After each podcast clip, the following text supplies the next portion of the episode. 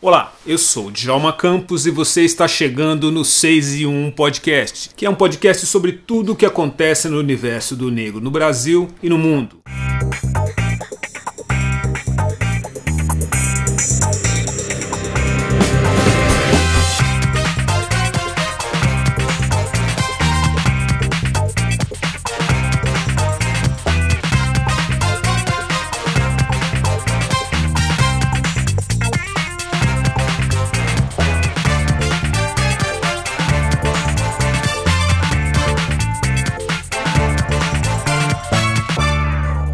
Nossa conversa nesse episódio é com a pedagoga e professora Flávia Gilene. Ela acaba de lançar o livro que pergunta em seu título: Sua escola tem racismo? E já responde: Na escola Brejinho tem. No livro, ela analisa o racismo na escola Brejinho, em Cuiabá, ela mostra como o racismo afetou o desenvolvimento da escola Brejinho, que desde sua criação em 1985 passou quase 30 anos sem contar com uma única reforma. O resultado? Alunos e professores desmotivados e sem qualquer comprometimento com o andamento da escola. E tudo isso gerou graves efeitos na qualidade de ensino da escola Brejinho, que por dois anos consecutivos teve nota zero no IDEB, que é o índice que mede o desenvolvimento da educação básica. Flávia também fala de seu enfrentamento ao racismo na escola Brejinho e possíveis caminhos para combater o racismo na educação. O 6 um podcast abre alas para a pedagoga Flávia Gilene.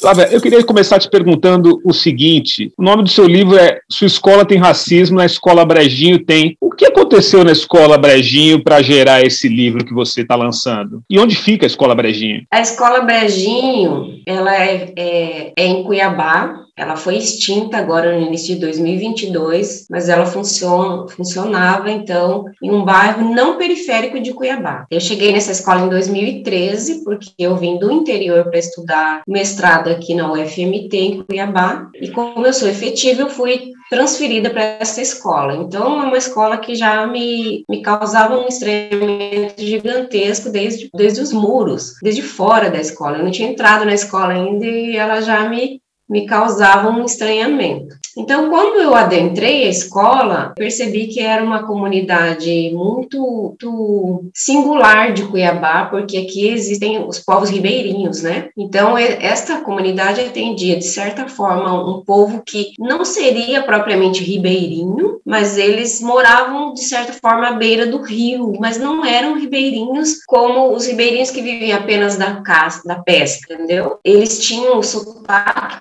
propriamente cuiabano, e a turma que eu entrei era uma turma que estava muito aquém do que deveria ser, do que eu entendia como, como aquele treinamento, até que eu fui percebendo que aquele impacto inicial não era a máxima. Tudo que foi acontecendo depois e eu percebendo o desenvolvimento da escola é que realmente me causou um estranhamento muito maior, por exemplo, o IDEB zerado no ano de 2011 e de 2013. Zerado. Então, isso realmente foi assim, muito impactante em matemática. O IDEB era zero na escola, no ano de 2011 e 2013. Então, eu mudei a pesquisa e comecei, a, junto com a minha orientadora do mestrado na época, a fazer alguns levantamentos dentro da escola, identificar a comunidade escolar, por exemplo. Então, ficou muito. É, as pessoas se autodeclaravam pretas e pardas, entendeu? Cerca de 95% da comunidade escolar, que daí quem faz parte da comunidade escolar? Tanto os estudantes quanto os profissionais da educação, sejam eles professores, o pessoal do apoio ou o pessoal da nutrição, todos eles fazem parte dos profissionais da educação. Todo o corpo que compõe a, a escola, né? É, e a comunidade escolar, então, são esses três segmentos: os estudantes, os, a família e os profissionais de educação. Então, 95% dessas pessoas se autodeclaravam pretas e pardas. E a escola era horrorosa.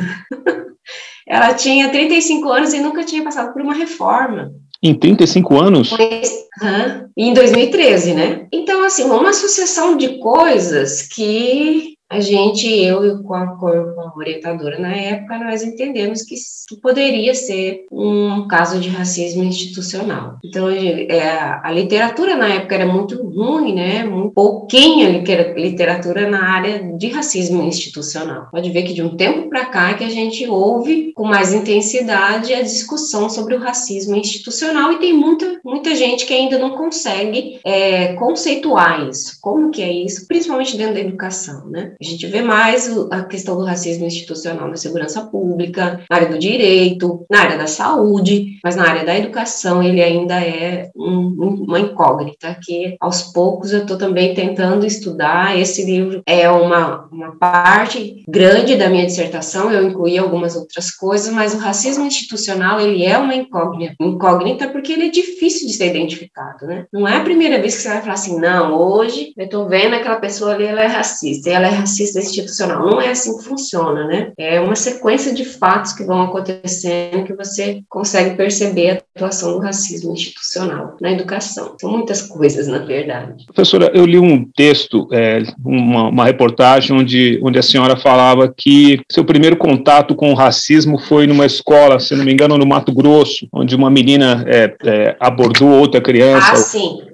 Como é que foi esse caso? E eu queria te perguntar na sequência se, o, se, o, se, o, se as crianças, mesmo as crianças, são muito racistas ainda umas com as outras, apesar de, como a senhora diz, nessa escola, a boa parte da, da, da escola ser, ser formada por crianças, por pessoas e crianças negras, né? Uhum. É, esse caso que você está citando aconteceu em 2007, numa cidade chamada Juara. Foi de Juara que eu vim para Cuiabá em 2013, entendeu? Então, lá em Juara, eu estava em uma escola eu era estudante de pedagogia na época, mas como eu tenho curso de magistério, eu podia ser regente de sala de aula. Então, eu estava em sala e, e o acontecido foi depois que bateu o sinal. Então, na verdade, nesse momento especificamente, eu não estava na escola. Eu tinha ido para casa e falou assim: Olha aqui, você vai levar minha mochila até o portão, porque você é preta e preta trabalha para branco. Então, a coordenadora que atendeu, daí isso deu uma celeuma ali entre as crianças e tal, que eu não sei dizer exatamente o que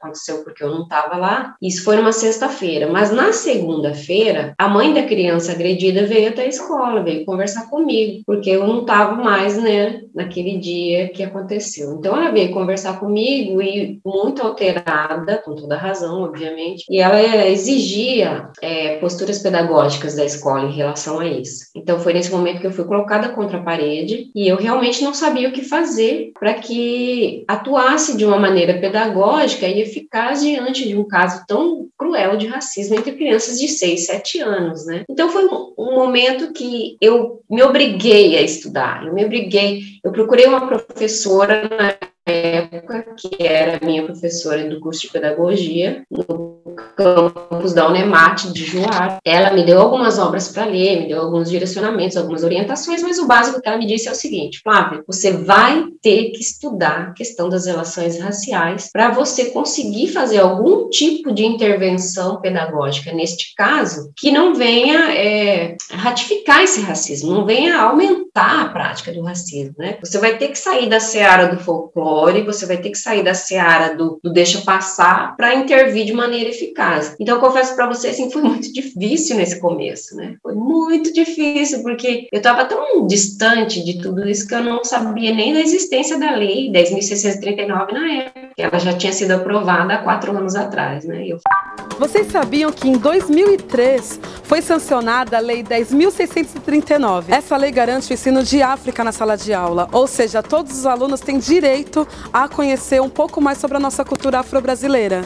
Então, a ciência dela, no final de, do, do, ano de 2007, foi o ano que aconteceu esse caso que eu estou te relatando. Professora, é, a gente vive num país, e particularmente atravessa um momento muito complicado, onde a gente escuta por parte do próprio governo é, frases que corroboram com o racismo. Assim, e a gente tem visto também que, em alguns momentos, é, as ações contra o racismo, principalmente os exemplos que a gente recebe, não são muito efetivos, como, por exemplo, no futebol. A gente acaba de ver um jogador de futebol que diz ter sido chamado de macaco por um, por um companheiro de profissão e que, no final, o caso, mais uma vez, parece que está sendo engavetado porque dizem que não é possível provar que isso aconteceu. Como é que esse combate está sendo feito na educação? Existem ações efetivas para combater o racismo dentro da escola, dentro do, do ambiente do, das, das escolas, dentro do ensino? Então, uma grande formação pedagógica precisa existir para trazer exatamente o que acontece e o que aconteceu com a sociedade brasileira é porque os profissionais não aprenderam nos bancos escolares e nos bancos da escola como a sociedade foi formada. Como diz a Chimamanda, a gente aprendeu um lado só da história. E o lado da história é que o branco é o bandeirantes. As outras pessoas indígenas e, e afro-brasileiras são é, reduzidas nessa história, né? Então a gente não compreende o local do racismo na construção da sociedade brasileira. Isso a gente não aprendeu. Então os profissionais da educação eles precisam exatamente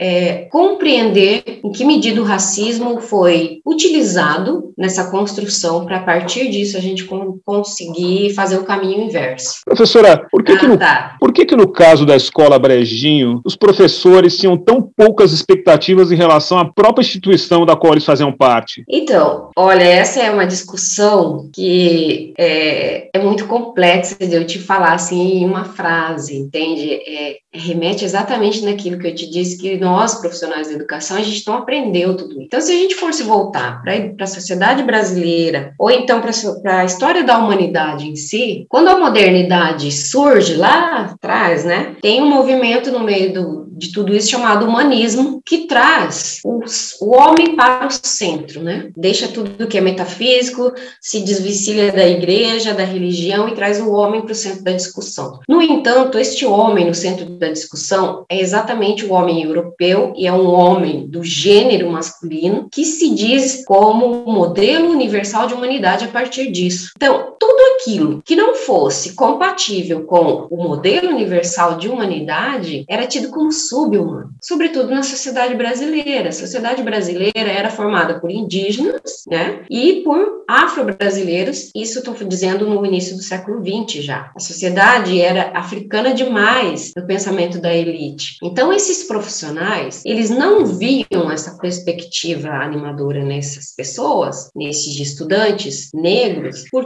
toda essa construção que nós tivemos durante o século XX, quando o Brasil resolve criar uma identidade para sua nação, e essa identidade nunca foi mestiça, nunca foi negra, nunca foi indígena. Ela estava exatamente centrada no modelo universal de humanidade, que é o homem europeu. Não sei se eu consegui te responder. Conseguiu responder sim. Eu vejo nisso também uma, uma possibilidade de uma, de uma certa dose de baixa autoestima em relação aos professores, é, muitos, como a senhora citou, negros, em relação às suas próprias expectativas de vida, que já que é, se encaram como negros, viram as suas possibilidades de crescimento reduzidas por conta de toda uma circunstância de racismo, eles também acabaram, de certa forma, aplicando isso nos, no quadro onde eles trabalham, no, no desempenho das suas funções como professores. Uhum. Mas olha só, essa baixa autoestima, ela não está exclusivamente para os profissionais da educação ou os professores. Por quê? Se a gente se volta exatamente para o período que eu te coloquei, do início do século XX, quando a sociedade brasileira busca um projeto de nação, e esse projeto de nação está pautado no branqueamento da população e numa tese que dizia que dali aproximadamente um século ou três gerações não haveriam mais negros no Brasil, é, obviamente isso não se concretizou, mas em todo esse período de, da década de 20, aproximadamente, até final do século XX, tudo aquilo que era voltado ao indígena, ao afro-brasileiro, é depreciativo, é considerado suspeito, é considerado inadequado, é considerado demoníaco. Então, essa baixa autoestima, ela faz parte de grande parte da população brasileira, porque exatamente os, os, os moldes, ou não é molde exatamente a palavra, é, é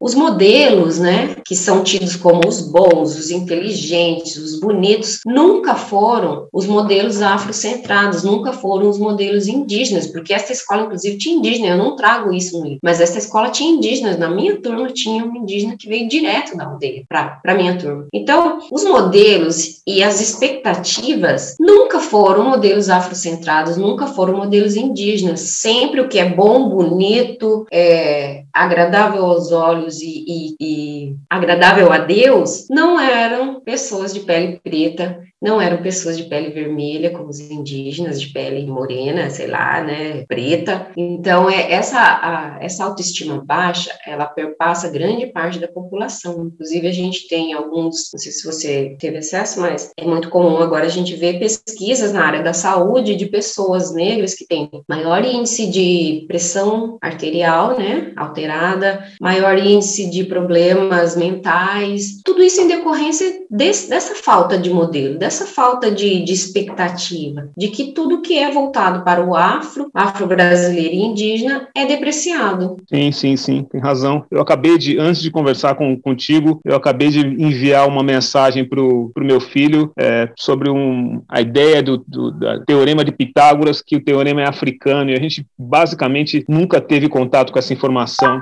O mundialmente famoso Teorema de Pitágoras está presente em um papiro africano de 1650 a.C., chamado Papiro Jaimés, conhecido pelos imperialistas como Papiro de Índia, o escocês que se apropriou do papiro no século XIX.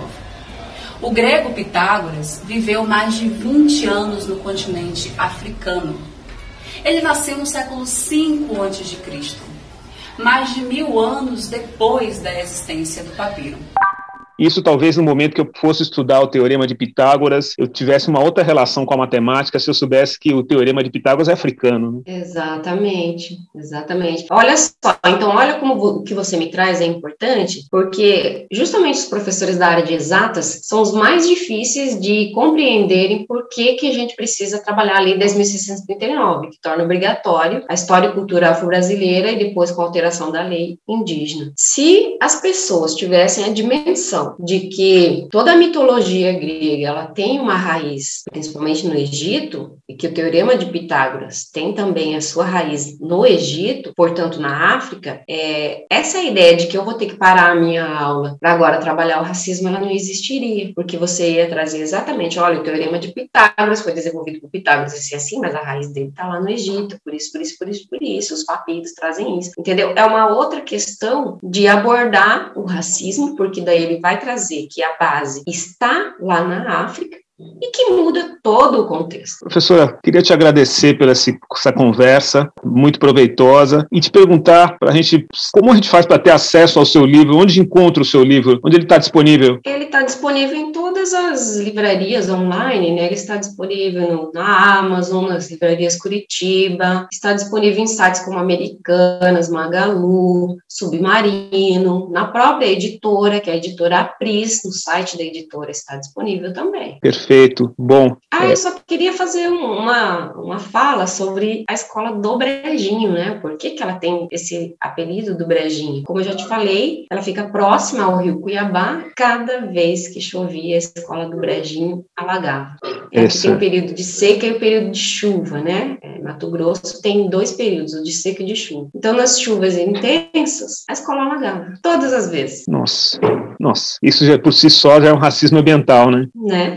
Professora, obrigado pelo seu tempo e parabéns pelo livro. Eu tá que okay? agradeço, fico assim muito lisonjeada com o convite. Qualquer coisa estou à disposição, precisando de mais alguma informação, estou à disposição.